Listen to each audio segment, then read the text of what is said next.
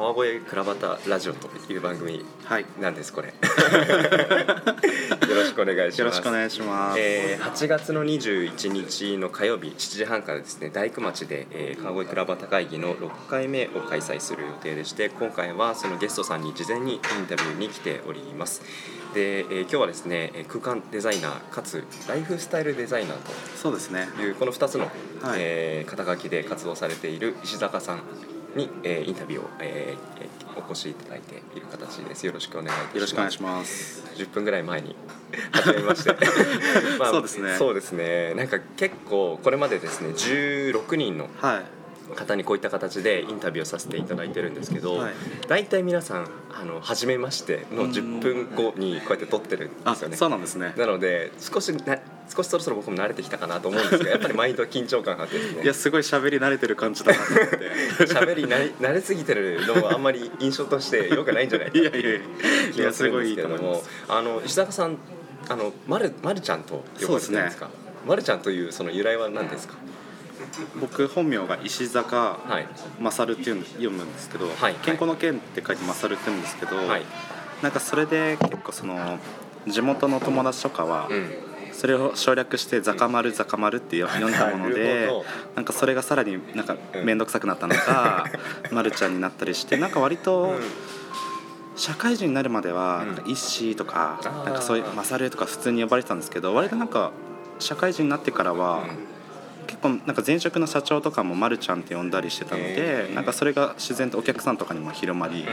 本名よりかはうんなんか「まるちゃん」って呼ばれることの方が多いですね。えーなんか丸ちゃんって、はい。丸山とか丸野とか名字じゃないですか。下の名前で丸ってなんか愛着感が違いますね、そうなんか全だからよく聞かれるんですけど、由来を。そうですね。石坂丸どこにもないじゃんみたいな。そうなんです。へまあなんかそれも一つのネタになえるかなみたいな、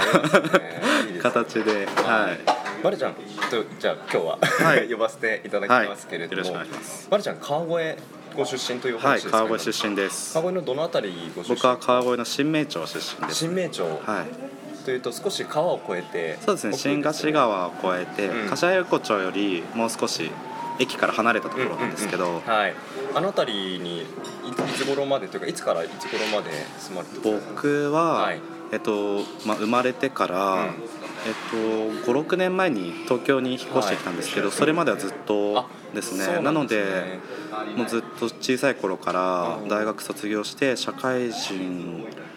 なってしばらく働いてる間もずっと川越から通ってました。そうですか、はい。今っておいくつなんですか？今年32です。32すると27ぐらいまで川越そうですね。にいて、割と都内に出るタイミングちょっとなんでしょうお遅いというか。そうなんですよなんかもっと若い時からあの外出た。実は僕高校からうん。割と都内に通ってて、そうなんですか？高校も都内の高校に通ってへてー。大学も都内の大学に通ってて、職場も都内だったんですけど、なんと川越めっちゃ好きじゃないですか？そうでもなんかずっと離れられなくて、うん。なんかまあそこまで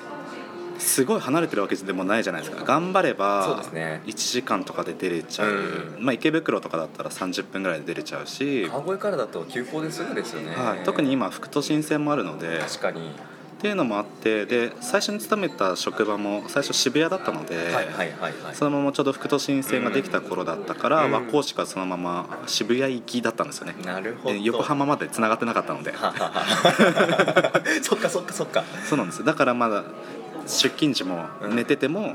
渋谷で起こしてもらえるからっていうので安心感。はい、通ってましたねあれ川越か確から開通したの2011年ぐらいだったかな。2011年僕が大学通ってた時、はい。僕あの日吉に通ってたんですけど、はい。まだ繋がってなくてですね、うん大学卒業してから繋がってですね、はい。ああこんな通いやすい時代が来たんだと思って。いや素晴らしいですよね。素晴らしいなと思ったんですけど あの今お話聞いてて、はい。あのこれぜひ聞いてみたいなと思ったのが結構これまで16人ぐらいあのクラバタラジオに出演して、まあ、クラバタ会議に来てもらってるんですけど、意外と若い時川越を出てうん。戻ってきてっていう方が結構多いんですよ。はい。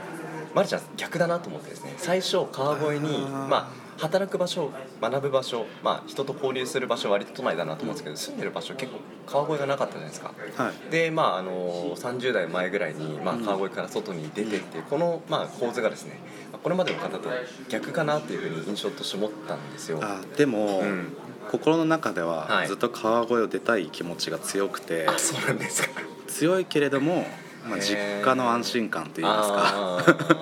そういったところに少し甘えながら生活してたもので、はい。なのでなんか結構他の方たちと多分うん。考え方は近いかもしれないです。出たいとかうもともと地元がすごい好きかって言われると、うん。そうでもないとか、うんっていうのはあるかもしれないですね。なるほどですね。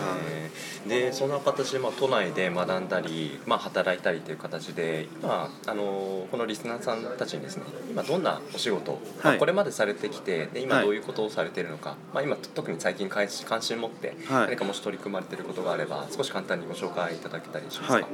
えっとまず僕今あの空間デザインの仕事をしてるんですけれど、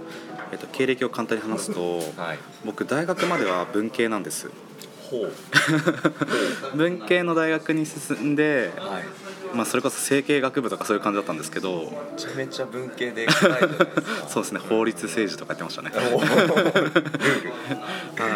でなんかまあ大学はコミュニケーション学とかそういうまた全然違うものやったりしへてー教員免許とか取ったりしてたんですけどあ先生っぽい。で そうなんですででもなんか大学文系進んだのはたまたまでもともとはずっとインテリアとか建築の方に進みたいなっていう気持ちがあったのでやっぱ就職先はうんそういう方面に文系出身でも進んでやろうと思ってそういったところしか受けなかったんですへまあハウスメーカーだったり、え。まあ、そのデザイン事務所だったり、うん。はい。建材メーカーだったりとか家具屋さんだったりとか。文系色が一切感じないですね。そうですね。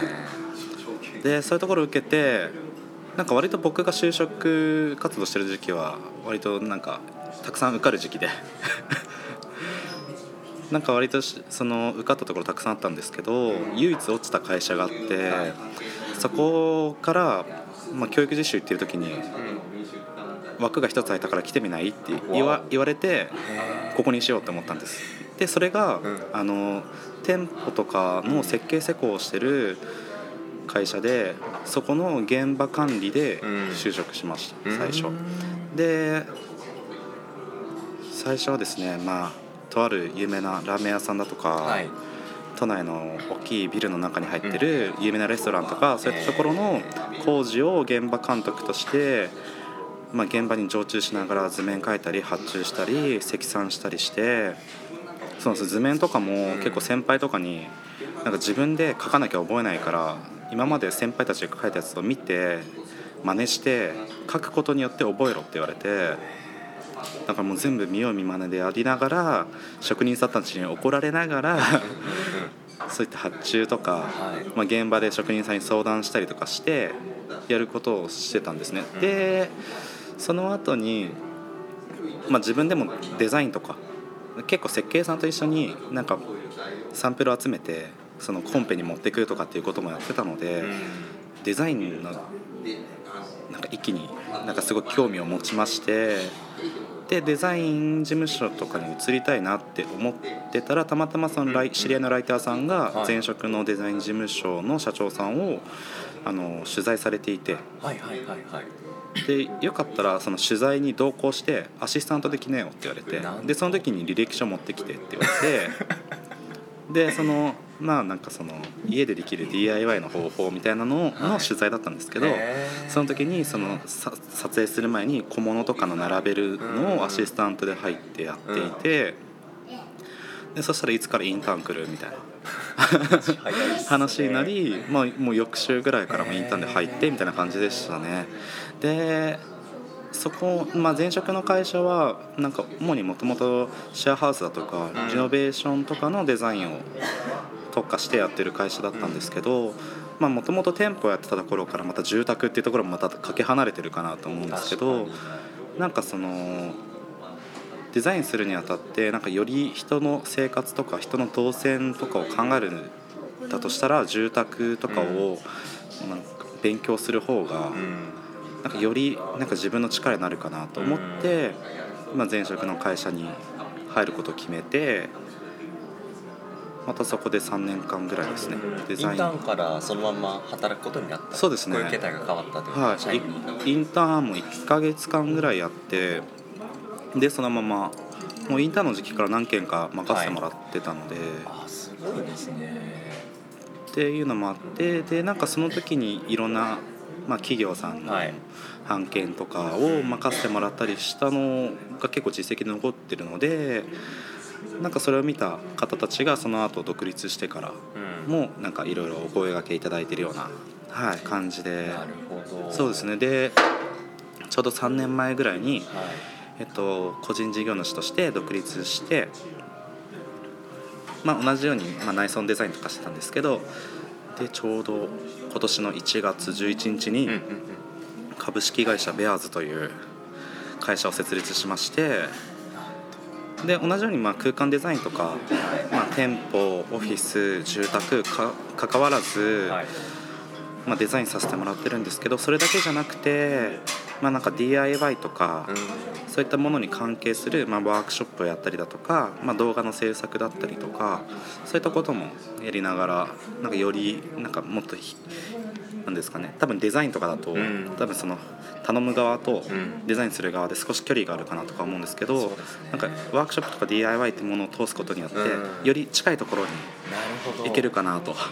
あの今話聞いてて、はい。あのすごくそのワークショップ関心持ったんですけどなんでかっていうと、はい。自分が欲しいものってみんなそれぞれ何かしらあるじゃないですか、はい。でもそれが何かって人に伝えられないからそうですよね。えーでもないし見つけられないし、でも作ってほしいけどどういうものが欲しいのかって人に伝えられないんですよね、そういった時にワークショッ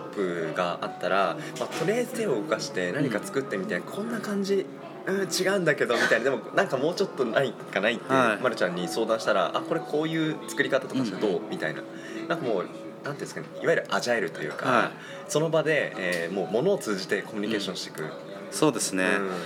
なんか特に DIY とかで僕学んでもらいたいとか体験してもらいたいってものが、はい。やっぱ物を作る楽しさだったりなんか実際に作る難しさも知ってもらいたくて特にその僕がその空間デザインとかを、そのまあ、主軸の一つとして、うんまあ、授業をやってるものでやっぱりその、まあ、自分の例えば住んでる家をリノベーションしたいってなった時に、うん。まあ、結構、まあ、なんかそのご自分の要望をとりあえずたくさん全部伝えてこれどうにかならないんですか？ってお客さんたくさんいらっしゃるんですけど、やっぱりそこら辺の予算との兼ね合いっていうのも考えながらやるのがデザイナーの仕事だと思うんです。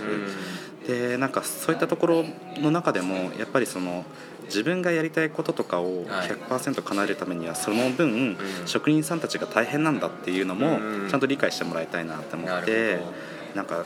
結構お金これだけ払ってるのになんでやってもらえないんだみたいな感じになっちゃう人とかも結構いるんですよ。でもなんかその DIY とかやることによってなんか職人さんたちって結構ここれだけ小さいことでもなんか結構難しいんだなってそれをやってる職人さんすごいなってなんかリスペクトしてもらえるところにもつながったら嬉しいなって思ったりなんかそれを通して将来自分もそういう仕事に就きたいなとかって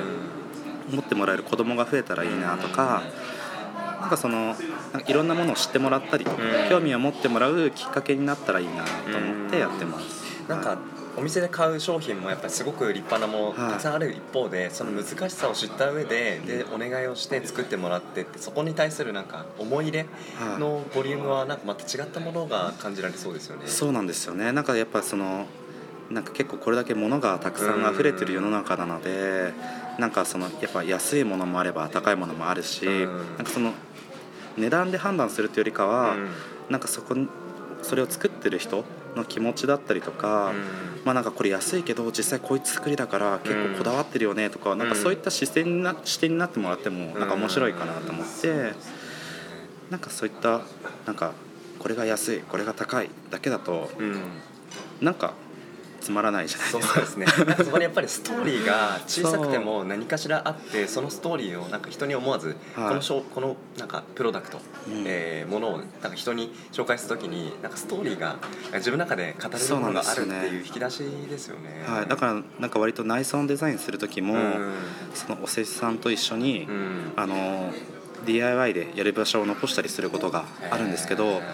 それもなんか自分たちはお金を払って頼んだから出来上がった空間っていうんじゃなくて、一緒に作った空間っていう発想に持っていきたくて。なんかそちらの方がやっぱり出来上がった後も愛着が湧くし、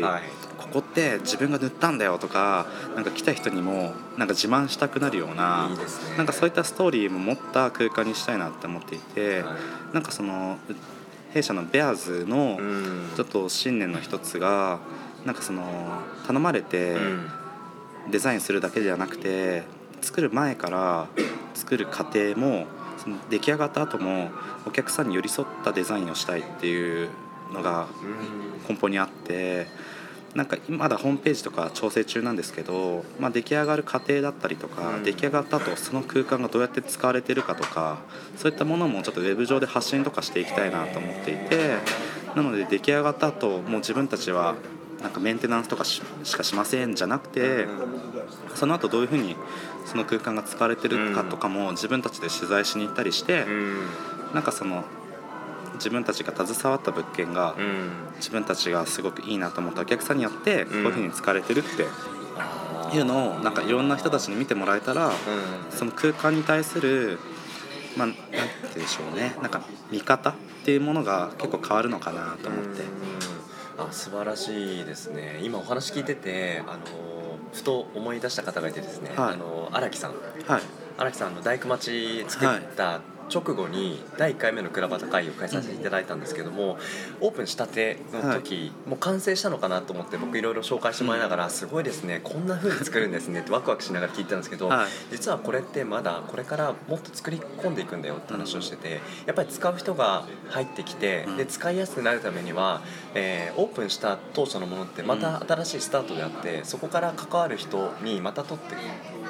過ごしやすいうん。空間になるための、まあ、ある種またカスタマイズというかアップデートをかけて磨きをかけていく、こういった関わり方がすごくやっぱ空間において大事なんだってうん。彼は話をしていて僕そのはい。話すごく印象的に思ってたんですけど、はい。なんかまさにそういった話に通ずるような話を今またお聞きすることができたかなとそうですね。なんか今のお話伺ってうん。なんか割と似てるなと思うのはなんか僕割とデザインお願いしますって言われて何も聞かずにはい。ただ単にデザインするの好きじゃなくてすごいヒアリングすごい重ねるんです。まあ住宅でもはい。店舗店舗の方が多いかもしれないですけど割となんかその好きなものだったりうん。好きな音楽だったり好きな映画だったりはい。そういったものを聞いて割となんかデザインする前に全部聞いたり見たりするんです僕。うん。でその結果なんか一回僕の方で書いてみてでもこれってこうじゃないですかとかうん。っていう話を何回か重ねるんですよ。結構なんかその手間かかる仕事だと思うんですけど。変わりますよね。なんか実際に住む人を想像しながらじゃないとデザインが書けなくてその住む人だったり、まあ、オフィスだったらその会社がどのくらいの規模でうん。普段どういった仕事をしてるからどういう人の動きがあるとか、うん。店舗だったらどういった客層の人に来てほしいからこういったお店にしたいとか、うん。じゃあその時にその店員さんがどういうふうにサービスするんだろうとかっていうのを頭に踏まえながら動線とかを考えないとなんか実際使った後トラブルになるじゃないですか、うん。こんなつもりじゃなかったとか、うんやっぱこういうふうに変えたいとかってなるのでなんか実際にそこに住む人を想像しながら考えるのが一番ベストだなと思ってて、うん。で荒木さんがそのおっしゃってたようなその実際に住む人がそのあ住む人というか使う人がうん。どんどんどんどん増えていってそれによってそのアップデートされていく、うん。なんかそれも一緒でなんか実際に住む人たちがなんか最初はなんて言うんでしょうね。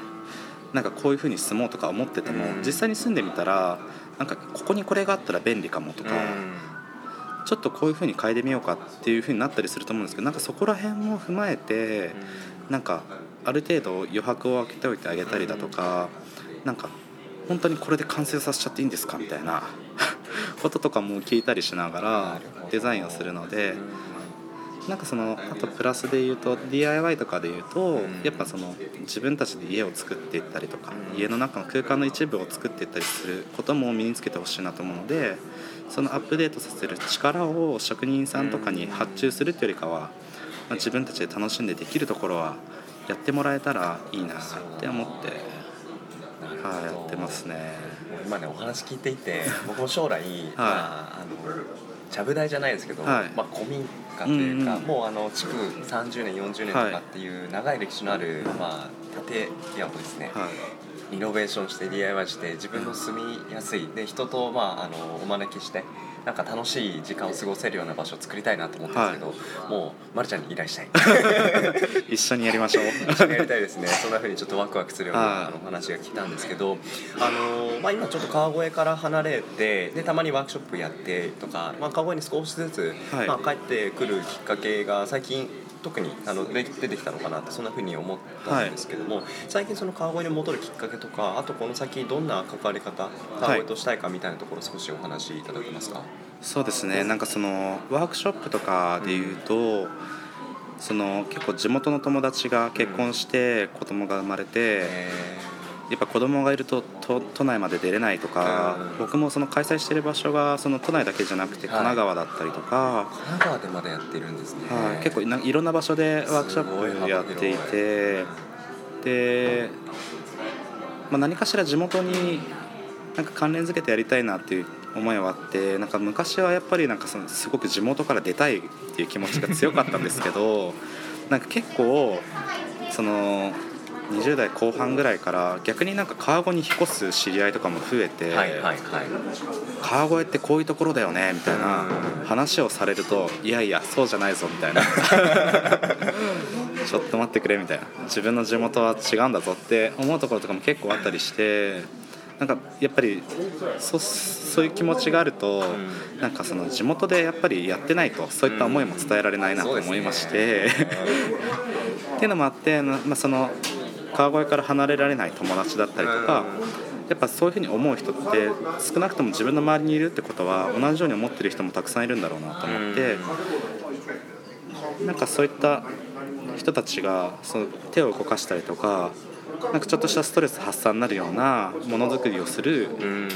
なんかその場所が作れたらいいなと思ってワークショップは川越でやろうなやろうかなって思ってます。なるほど。なんかそういうワークショップの積み重ねの中で、はい。えー何かこうゆくゆく川越で例えばこういう例えばお店を持つとか、はい。場所を持つとかあとは、まあ、それ以外何かか思い描いている今アイディアとかって何かあったりしますか？そうですね。なんかうん結構たくさん僕が離れた56年の間、はい。でもお店とかすごいたくさん増えてると思うんですよ。ね。それこそずっと使われてなかった空き家がなんか店舗になったりうん。なんか飲食店になってたりだとか、はお店がすごい増えてて、うん。なんかすごく すごくなんかすいい方向に向かってるなって思ってなんか昔あそこずっと閉まってて少し怖い家だったからなんかちっちゃい頃とか通るの怖かったけど、なんかすごく雰囲気良くなったなとかって思うところもたくさんあって、はい。なんか自分もなんかそういう風にデザインを通したりして関わったりしたいなと思いも思いますしはい。なんかそのすぐにとかじゃないですけど自分もゆくゆくはなんかそういったところを利用して、うん。まあ、なんかその DIY をみんなでしたりだとかワークショップをしたりだとかして、まあ、空間を作るだけじゃなくて、はい。まあ、なんかその自分がワークショップしたりする場所だったりとか、そういったものも川越に持ってたらいいなって思っています。なるほど、はいなんかこの倉端会議にはですね割とはい。そういうその地域とか地元とか川越っていうキーワードで人と関わることをすごく楽しまれる方がすごく多く来ていただいてるなっていう印象があってですね、何か今回倉端会議でお話しいただく中でそういう方たちと出会えたらいいなと思います、ぜひ。なんかそのうちに僕もその一員に僕もなれたらすごく嬉しいなと、そんなふうに思います。で、えー、と今度まあ倉端会議8月21日にですね、まあ、15分だけ。今日もラジオで15分以上絶対話してると思うので。そうですよね。あのー15分で話しきれないだ聞ききれなかったことがあればですねまたこのラジオ番組で聞いてもらえ聞き直してもらえばいいかなと思うんですけど、まあどんなお話メッセージというか、まあ、あとはこういうことをその川越の人たち、えーまあ、例えば今後ワークショップを自分でやっていく中でどういうことがワークショップとテーマとしてやると、あのー喜んでもらえるのかなっていうためのアイデアをまあ収穫しに行くような、はい。そんな場所にしていただいてもいいかなって思ったりするんですけど、なんかお話として今何か考えていらっしゃることとかってありますか？今考えてること、うん。あのーなきゃないでです。なきゃないでですね、あのーまあ、あくまでこの番組は事前の取材なので、はい。はいもう十分取材したからという感じで個人的に言ってるので。うん。そうですね、うん。なんでしょうね。はい。まあノープランであればそれはそれでいいですけど。ノープラはいなんか逆になんかそのこのラジオを聞いて、うん。なんか当日こんなこと聞いてみたいなっていう人がいたら、う